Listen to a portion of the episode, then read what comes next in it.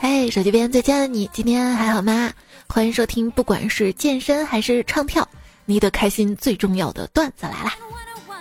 就你想唱跳啥都行，就是别在我面前唱跳。听我说，谢谢你，因 为有我真的谢了。我我要看书呢，我嗯，我是读书破万卷，越看越困倦的主播彩彩呀。今天什么日子啊？今天呢是读书日。读书能不能养性齐家治国平天下，我不知道。但读书确实可以修身。这我一读吧，就立马身体想休息了，就能睡着了。读书的好处可多了呢，长得矮怎么办？读书万般皆下品，唯有读书高。太穷怎么办？读书书中自有黄金屋，因为黄金屋那个房价应该挺高的吧？那属不属于我们啊？不爱运动怎么办？读书，读万卷书如同行万里路。太胖怎么办？读书，莫道不销魂，帘卷西风，人比黄花瘦。不爱读书怎么办？书里没说。长得丑怎么办？读书，腹有诗书气自华。对我觉得长相还是挺重要的，因为我看到书里有个词儿“长相厮守”，大概意思就是两个人能够厮守在一起，靠的是长相吧。长相，长相思吗？嗯，找不到对象怎么办呢？读书，书中自有颜如玉。希望单身的我们可以理清个思路，是我们太好了。爱情目前配不上我们，我就看着书架里面买了没看的那些书，我告诉自己，我要有时间了，我一定把这些书看了。后来发现我的时间都用在哪儿了？都用来追剧了。可如果我不追剧，我就没有看书的心情呀。那你追完剧呢？我追剧的时间都不够的呢。嗯，我爸要看中央一，我妈要看中央八。我呢就想看看新闻频道，迷彩呢又想看少儿频道，于是我们就开始抢电视，最后我们全家被赶出了电器城。在公司嘛，同事用电脑看《动物世界》，正好演到了树懒，他有时候走开了一下，我继续看，哎呦妈呀，丑萌丑萌的。正当我聚精会神看了五分钟，正想着这树懒也太懒了，一动不动的时候，同事回来了。看到我直接说：“大姐，我按暂停了，你还一直看啊？那你就不道德了。你走了为什么要按暂停呢？啊？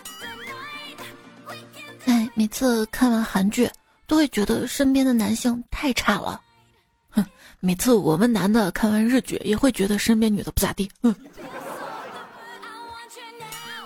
每当影视剧中看到女主受伤的时候。”我都会把视频的声音调得特别小，生怕别人误会我我在看动作片儿。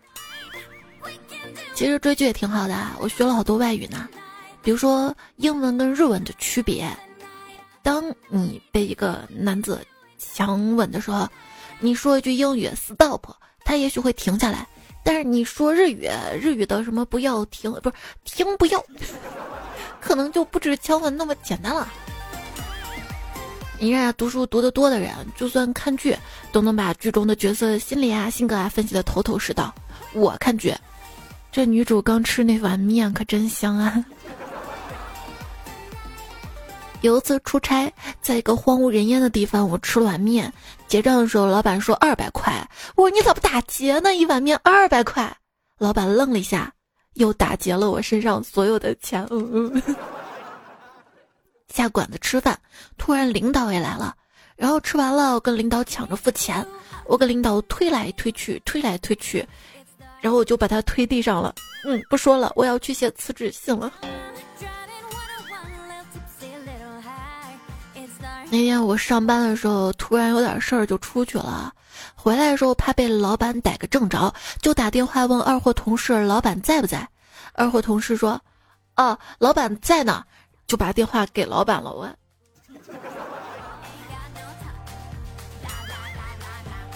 怎么回事儿？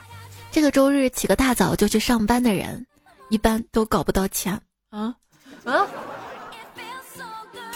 去年年底，领导找我谈话，我以为我要失业了，做好今年要被裁员的准备，结果今年裁了好几个人，还没等我庆幸，领导让我一个人干四个人的活儿，我。毕业前为中华之崛起而读书，毕业后三千就三千吧，两千八也不是不可以。毕业前三年买车，五年买房。毕业后五百块租哪儿比较好啊？别离公交地铁太远了。工作前我怎么可能干打杂？工作后打杂真好啊，不用动脑子就有工资。毕业前我以后至少得开个 BBA 吧。毕业后共享单车也不便宜啊。毕业前姐妹以后顶峰相见。毕业后姐妹这个厂的螺丝好拧一点哈。今天我问考研没考上的表妹。你找工作感觉如何呀？他说：“哎呀，感觉就像拼命向好多并不喜欢的人告白一样，不崩溃才怪呢。”没事儿，没事儿啊，人家也看不上你的，对吧？嗯，有你这么安慰人的吗？那怎么说？都怪你当初没好好学习啊！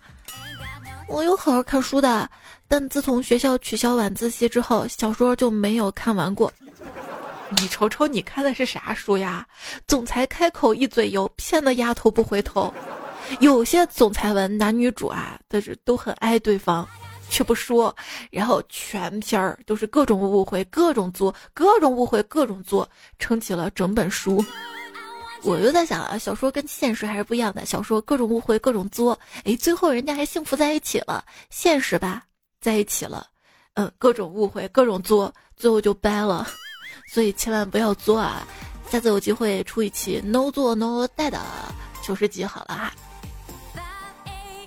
现实跟小说不一样的，而小说里面男女主嘴巴都亲烂了。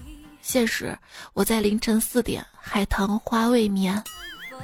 那天看小说，讲到主人公因为一场车祸导致他失去了三岁之前的记忆，当时我就惊呆了。我也没出过车祸，怎么也想不起来三岁之前发生了什么？难道我先天智障了？从网络小说是可以看出社会变迁的。十几年前的穿越题材，主角一般呢都是因为科研项目啊，离奇天象、各种意外，比如说踩到井盖儿、被雷劈中、被车撞死这样的原因穿越的。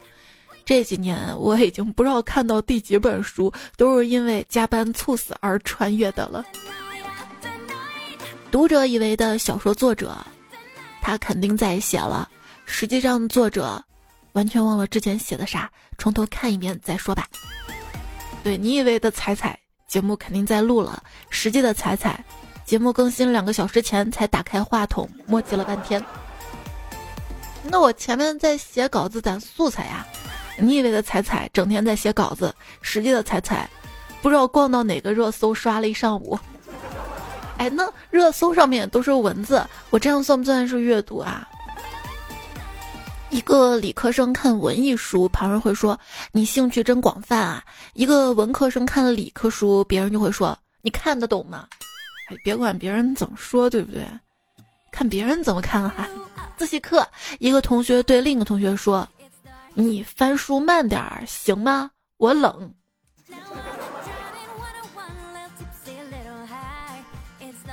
一朋友说，年少的时候喜欢看推理小说，幻想自己也能够成为推理作家。结果现在做了小学老师，两个小学生闹矛盾，对我各执一词，我都判断不出来该相信谁呀。东野圭吾如果晚出生几十年，应该会成为一个写剧本杀的吧。依然收听到节目的是段子来了。节目在喜马拉雅 APP 上更新，听到这儿的小伙伴记得关注我一下，谢谢你的支持啦！今天呢是读书日，也看到了很多小伙伴投稿的一些读书段子嘛。彩票字幕有限说：“彩彩呀，我看一本书，书名《禅语摩托车维修艺术》，万万没有想到，这本书居然讲的是哲学。对我看到你发过来段子，我也以为是修摩托车的，这这专门去搜了一下，还还真是啊。”哲学书对我们来说可能会比较深奥。如果你在读一本哲学书的时候遇到不理解的段落，别忘记画条下划线，这样下一个借这本书读的人会认为你不仅理解了它，而且认为它很重要。这样你就能把焦虑传递下去了。那图书馆借的书能随便划线吗？不能吧。书荒恐惧症，就是看书看到一半觉得太好看了。担心读完了这本书没有同样好看的书可以继续看，感到不舍跟恐惧。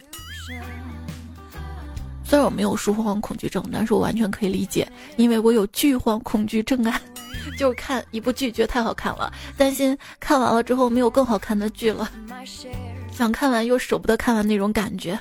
哎，有没有段子恐惧症的小伙伴可以留言去说一下？你好意思吗？那天我去买书，对店员说：“你好，想买本书，里面没有凶杀，却暗藏杀机；没有爱情，却爱恨难舍；没有侦探，却时时警惕。你能给我介绍一本吗？”店员说：“哦，我们这儿有这个。”于是给我推荐了一本《中国股市行情》，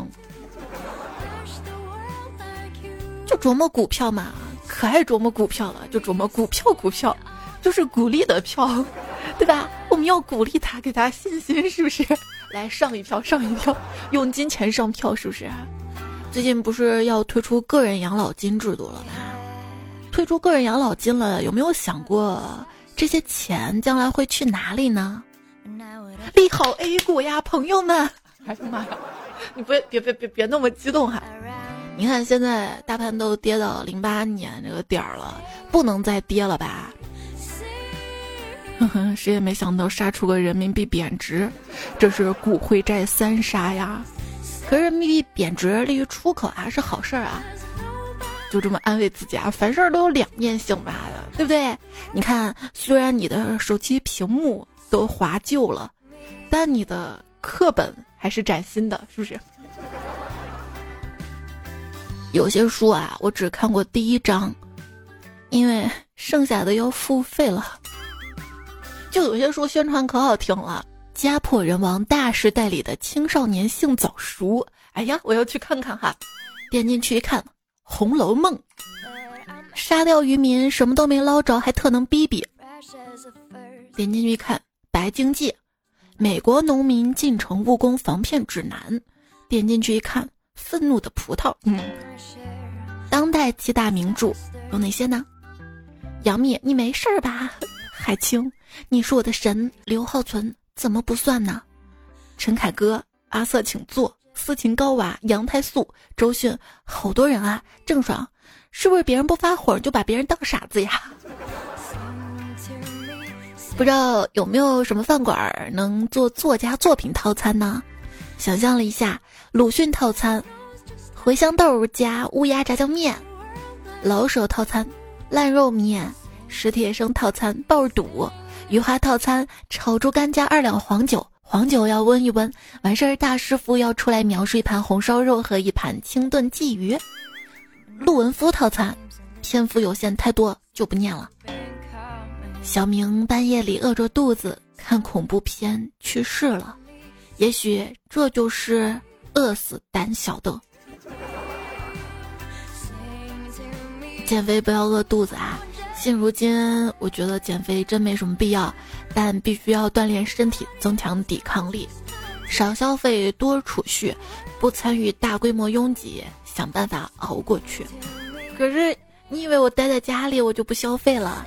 看看我一天看的什么啊？李佳琦，跟着李佳琦买了一圈之后，他说今天的主角来了哟啊！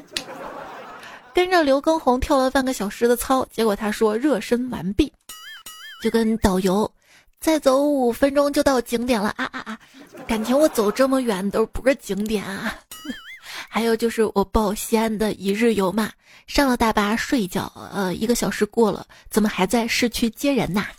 话说上海这两个男人啊，一个要钱掏空你的钱包，一个要命掏空你的身体啊。一个说三二一来喽，一个说一二三跟上。你说谁数数最为可怕呢？昨天晚上看刘畊宏直播，他说到长辈可以先休息的时候，我已经想退出了。这是未富先老吗？跳了十分钟，我的心脏好像在对我说：要么你停，要么我停。其实能看直播跟着跳也是种幸福。因为有小伙伴说了，七点半的时候你守着直播，而我还在回家的路上。你说我都看了三天他的直播了，怎么一点儿都没瘦啊？不会还要跟着做吧？你学点方法也行啊，也许哪天就做了呢，是不是哈？周杰伦，我是真的会谢你。很多年前学唱《本草纲目》的时候吐字不清，现在跳《本草纲目》的时候体力不支。对，之前的是费嘴，现在费腿。这一听到《本草纲目》呢，嗯，腿跟手已经不自觉的动了，条件反射了都。你说之后周杰伦开演唱会，如果唱了《本草纲目》的话，会不会全场一起跳毽子操啊？那得看场地了，宽不宽松哈，不然跳不开。普及下刘畊宏直播事件。他直播呢，被警告过三次，直播间差点被封。第一次啊是露腋毛，连夜刮掉；第二次呢说他是露胸擦边儿，就是有点小凸起啊。夸羽绒服穿上不热吗？第三次周杰伦生病，他祝周杰伦早日康复，被判定宣传医疗知识。我的那个他，他用眼神治愈了我，他的眼神大概就是《本草纲目》吧，纲目。神经病呀！我在梦里跟刘畊宏跳操，现在起床好累好累。上次你说的是你是搬金字塔，现在是跳操啦。有的人健身为了增肌，有的人健身为了减脂，有的人健身只想胖的慢一点。只要嫁对了人，每天都在健身房。健身房大概是唯一一个顾客比员工更努力的地方吧。我有个朋友，每天手环那个步数都是一万起步，我很震惊，就去问他：“你是怎么做到这么自律的运动的啊？有没有什么好的方法之类的分享给我们大家呀？”他听我说完，先是一愣，然后小声跟我说：“我干手艺活的时候也带着，而且要注意带对手。”嗯，人们去健身房锻炼，但会尽量把车停在尽可能近的地方。嗯。对啊，远了万一贴条都看不到了。我觉得可以开发个运动 APP，把健身人群跟各大工地人力需求连接起来。什么钢筋水泥半价班肯定火。压倒他的不是重，而是不能承受的割离核酸之痛。时代的一粒灰落到个人头上就是一座山，落头上两个月那就是一个崩了吧。你看那个“崩”字怎么写的？上面是山，下面两个月。时代说：“你这么给我面儿呀，是吧？”我我我给大家表演个沙尘暴啊！No，不要。为何岁月静好？是有人替你负重前行？等等，难道我自己没有在负重吗？当你负重前行的时候，一定有人在骑着你啊啊！我又不是共享单车。那天下班骑共享单车，一看就剩一辆车了，特别开心。今天终于不用走路回家了。结果走近一看，车灯子没了一个。呃，你知道吗？共享单车现在早上八点就开始烫屁股了。这件事儿我得说出来，让大家都知道。风不快给女朋友发短信：“你喜欢骑自行车吗？”半分钟之后，他女朋友回道。你很在乎这个吗？那分手吧。哎，啊，嗯，好像明白了什么。在唐吉诃德眼里，没有一座风车是无辜的。谁能想到最先解封的是我的书柜？谁又能想到最先出柜的是我的书？在家里就是要多看书啊。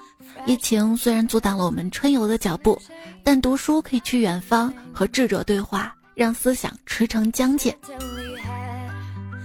这茬孩子啊，以后同学不叫同学了，叫网友；老师不叫老师了，叫主播；爸妈也不叫爸妈了，叫网管。哎呀，口罩我都戴了两三年了，但是偶尔拧开饮料瓶子的时候，还是会忘倒一脸的水啊。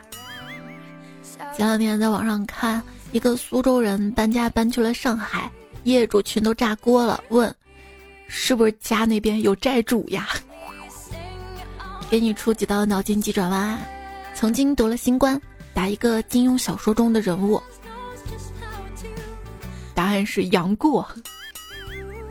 再给你出一个啊，终于出方舱回家了，再打一金庸小说中的人物，嗯，是杨康。下一题，再入方舱，继续打一金庸小说中的人物，是王重阳。你答对了吗？话说王重阳看着自己一脸痘痘，感慨道：“如果华佗在世，重阳都被医治。”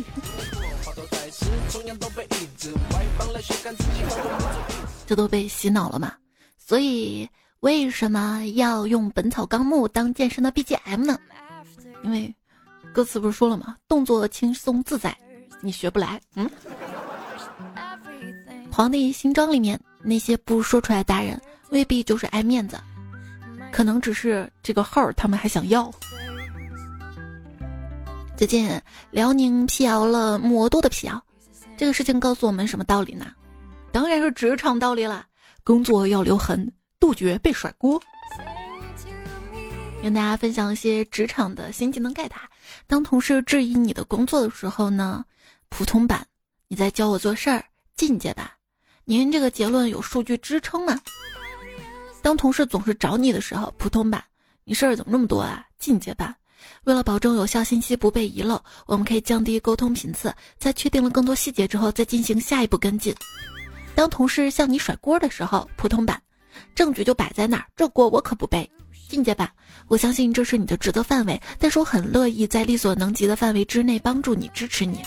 当同事把事情推给你的时候，普通版安排我做事儿，你是我领导嘛？进阶版，在我职责内的工作完成之后，会优先考虑这件事儿，但是我不能给到具体时间，因为这工作量是由领导决定的。巴拉巴拉，学费了吗？学费留言区打个学费啦。不是，真正烦人精会这么反驳你。这都是我这么多年的经验之谈，你现在不懂也是正常的，不用看那些数据，没用的，你听我的就对了。你现在工作经验不够，犯点错误很正常，我这在给你机会教你学习东西，那你怎么办？怎么办？你还可以说哥姐，经验来源于数据，统计学原理在各处都适用，而且时代在发展，很多经验已经过时了。相比经验，我更相信科学。你厉害，你了不起，行了吧？那被人说秃该怎么怼呢？啊，对对对，你毛多，猴子见你都叫大哥。劝大家多学一门语言，真的蛮有必要的。我平时跟别人聊天发生争吵的时候，我会切换下语言系统，这样有利于我自己保持冷静思考。比如我现在呢，就在学习手语，生气的时候就可以直接给对方一巴掌了，哈哈哈哈！哎呀，打得我手疼。世上无难事，只要肯翻脸。翻脸是非常重要的人生技能，越早学会，越不容易被人控制、被人欺负、被人占便宜。可是，可是我很怂啊！我怎么敢轻易跟别人翻脸啊？我我好无语啊！最近重看《骆驼祥子》，感觉跟照镜子一样。学生时代把这本书当课外读物看，感觉没啥感想。最近妹妹上学，学校发课外书，重新翻了一遍，突然感觉代入感极强。把车子换成房子，这写的不就是我吗？但还是有区别的。祥子起码有个爱他的虎妞，我没有。嗯。没事儿，你把虎妞理解为祥子臆想出来的，带入你的二次元女朋友就可以了。历史只有人名是真的，小说只有人名是假的。刚上大学，我怀着憧憬看了《奋斗》，当我们吃醋的时候，我们看了《我的青春谁做主》。就当我即将豁然开朗的时候，一部蜗居把我们全部拍醒了。绝望中，我们看了《二零一二》。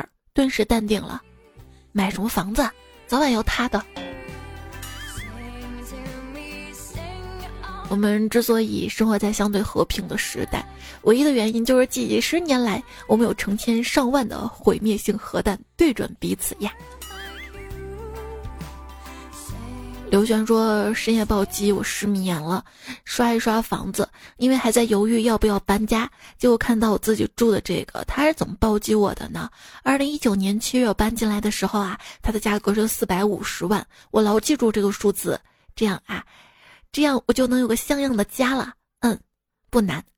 就在刚刚我刷到它时，八百三十万，配文房东承受低于市场价五十万。嗯。”说到房子嘛，那天我看到一个词儿“传宗接代”，代是房贷的贷，嗯，好心酸啊。彩票潘财阀说：“我今天听了喜马拉雅上的《三体》，有人就问我，请问《三体》是哪三体？我正准备回答呢。他说是宋体、楷体、黑体吗？嗯。徐徐图之说看到一本好书，简直了。分享一句书中的话：你是那么执着于孤独吗？我就眼看着让你走了，可心却在问我，那我又该怎么去疼你呢？哎，你没分享书名啊？有些人让他走，并不是不爱他了，大概是因为觉得自己没有能力去爱他吧。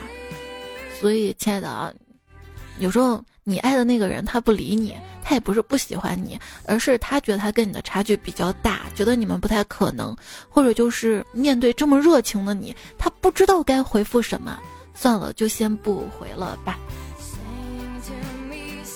渣男就渣男，他就吊着我，你不要给他找借口啊！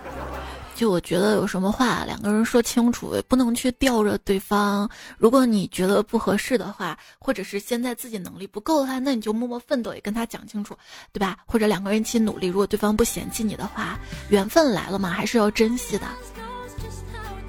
今天讲了很多读书的段子糗事儿，当然中间也加了一些别的，嗯，最后再来一些读书的鸡汤吧。关于读书，读书爱，世界就在眼前；不读书，眼前就是世界。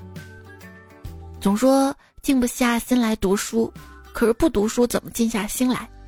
不敢说读书就保证成功，但却能保证让你做到不畏惧失败。好了，正能量鸡汤一起共勉吧。小雨之留言说：“时光的书在风里翻转，里面是我写给你的祝福。”陆羽说：“前两天一个朋友说一个动画人物。”说那个叫怪盗啥来着？我说基德啊，对对对，就那个怪盗缺德。就说你耳朵不用就捐了。他说我不是在用嘛？哎，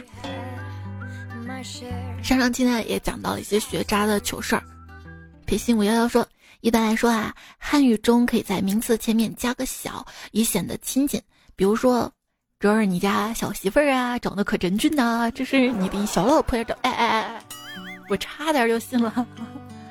来点正能量哈！神采奕奕说：“彩彩呀，对于那个万能的作文，我还有一种题材，就是下雨天，十字路口有一位摔倒的老人，没有人扶他，然后我去了，最后我感到了内心的光明。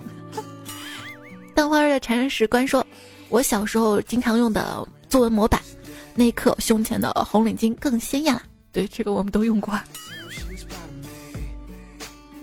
这时，一缕阳光穿透原本阴霾的天空。操场上飘扬的五星红旗更鲜艳了啊！然后想不出来了。暖男甘草说：“我高中二货同学，夏天下午第一节课，大家超瞌睡，教室里特别安静。老师问：停车坐爱枫林晚的坐是哪个坐？二货同学大声来了一句：单人的坐。嗯，瞬间教室爆笑。好，好像也没什么不对。”我发誓再也不改昵称了。说我们道法老师上直播课跟她男朋友吵架了，竟然没有关麦。也许在教你们呢，不能像我这样吵架。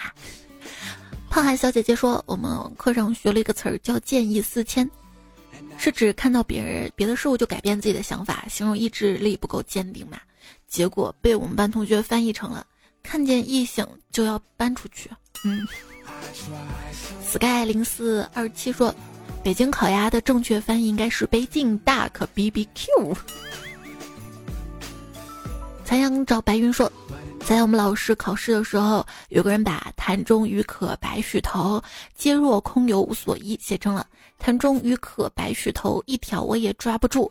到现在写这个更记不住了。嗯，你是记不住，我是完全都忘了。我当时上学还学过这首诗啊。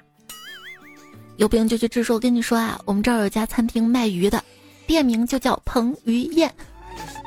海蛇说，曾经是课代表，老师老布置作业，有一回我抱着一大摞试卷进教室，全班同学都在对我唱听。我说谢谢你，我一生气又要了一摞试卷发给大家了。呀呀，有权利就是了不起啊！薇娅说，当老师的我发现学生不是没有创造力，而他们的创造力用在了创造新字上面了。要不是打字打不出来，我又在车上没有笔，我都可以出个学生错别字立了个大谱，合集啦。没事儿，这个我可以体会啊，毕竟我也是从学生时代过来的，毕竟家里还有个小朋友时常帮我回忆一下当时自己是怎么立个大谱的。才阳迷彩说，只是考过就想被叫学霸，做梦都这么拘束，学霸怎么可能只是考过呢？人家都是满分呐。糊涂工长说，上学啊，有些课不听也会，有些是听也不会。小梁说，学习是苦脑子。劳动是苦身体，脑子能够命令身体，身体却不能支配脑子，脑子为了轻松，所以不学习。红烧平方根说标题太真实了，学又学不会，睡又睡不够。兔子远离胡萝卜说，嗯，这个标题简直啦！工作是不想做了，可是躺在床上焦虑的睡不着，谁能救救我呀？对啊，这是之前是黑暗小喵爪还是谁他留的段子？他说。网课一点没有上，作业一点没有动，玩游戏也玩不安心，画画还是画成那个鬼样，一边焦虑一边看沙雕视频，眼睛都快瞎了，深更半夜的不睡觉，估计马上离猝死不远了。心里想着网课作业可以补回来，但是一次都没有补过。对，就跟我有时候更新晚了嘛，晚了一两天，我心想下次我一定提前一两天把它补回来，结果后面还是晚了。那你别笑我呀！你说你呢？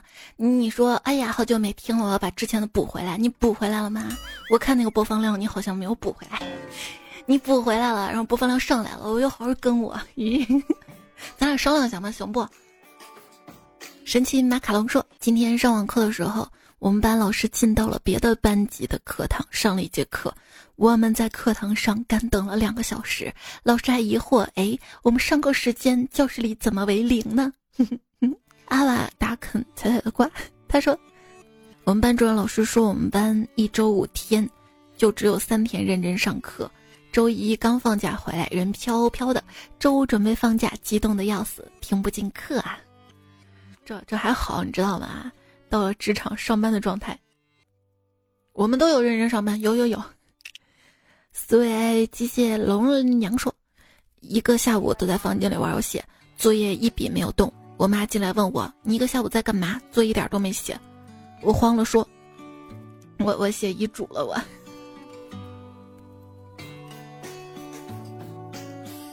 为啥我一录节目就有蚊子？我刚刚打死了一个。哎，终于不在我眼前晃了。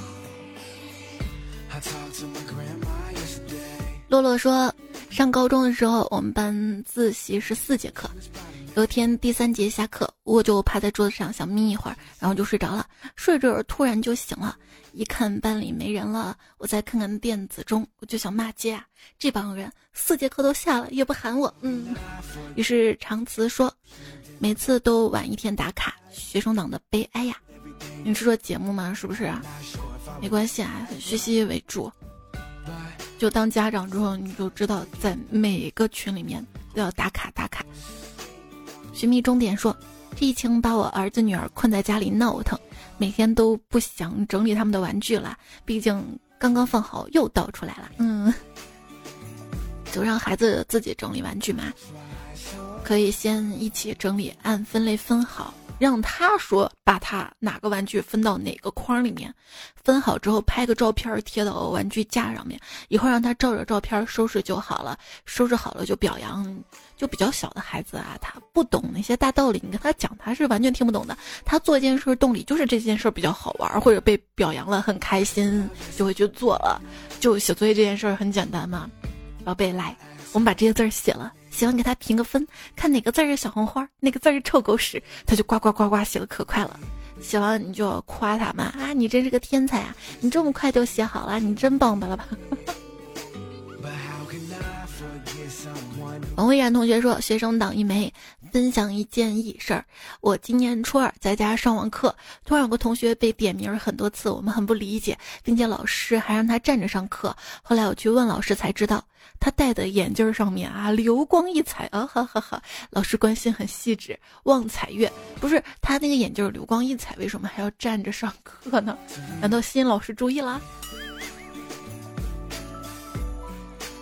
阿瑞说：“彩彩。”初一学生太难了，体育考试进入中考，生物地理也进中考，还要考美术英语。哎，这是每一届有每一届的难啊！是的，每一代人有每一代人要吃的苦啊。风侦探说才五十来天就中考了，可是我们现在被封在家里，一模马上就来了，该怎么办啊？那大家都封在家里嘛，是不是？也许封在家里就不用模拟考试了呢？你看都在家，你就偷偷学啊，趁机卷死别人。金嘴东京风能说，彩姐，我好久没有认真努力做一件事情了，我现在要加油奋斗了呀。我觉得你看这个节目啊，如果能让大家听完之后有所思考。想着能好好学习，那这就是升华了，不是吗？是不是就是因为这样哈？听个段子我还得想着学习，哎呀，不要听了，我会掉粉儿的吧？阿威说：“我看到这么一句话，分享给大家：三十五岁不是职场危机，宇宙尽头不是编制，也不是考公，是终身学习。只有保持一颗学习的心，保持一身真本领，才能度过危机。彩票们，跟大家共勉哟。”小钢炮说。从出生开始就开始等死了，死后这个宇宙中永远都没有你了。什么轮回，什么转世，什么灵魂，这些都狗屁，只是为了安抚人类对死亡的恐惧罢了。所以在这个短短的几十年的等死的过程中，认认真真的过好每一天，并珍惜跟家人在一起的短暂时光吧。哦，好的，我们珍惜啊，我珍惜跟你在一起的时光。还是爱你的才说，小时候人们都讨厌平凡，可是长大后却努力的想实现平凡。以前认为理所应当的事情，现在却梦寐以求啊！还说，突然有种强烈想学习的欲望，幸好我自制力比较强，压下去了。嗯。二师兄呢说，一般人眼里的跳出舒适圈是放弃低级的快乐，努力扩展并充实自己，比如少刷点没有营养的短视频啊，把时间用来学一门外语什么的。喜欢劝别人跳出舒适圈的人眼里，跳出出舒舒舒舒舒舒舒舒舒舒适圈就是，你吃了这么多年饭了，要不要试试改吃屎呢？嗯，蒙太 B 三说，梦想是不会发光的，发光的是追逐梦想的你呀。李秀峰说，又是一年单身狗，从大学无意间听到才段子来了，那个时候准备考研，压力很大，听彩聊天很解压，到研究生到现在工作三年加班，再听彩彩还是一样的解压。所以就是你生活中一直压力很大是吧？哎呀，心疼的抱抱你啊！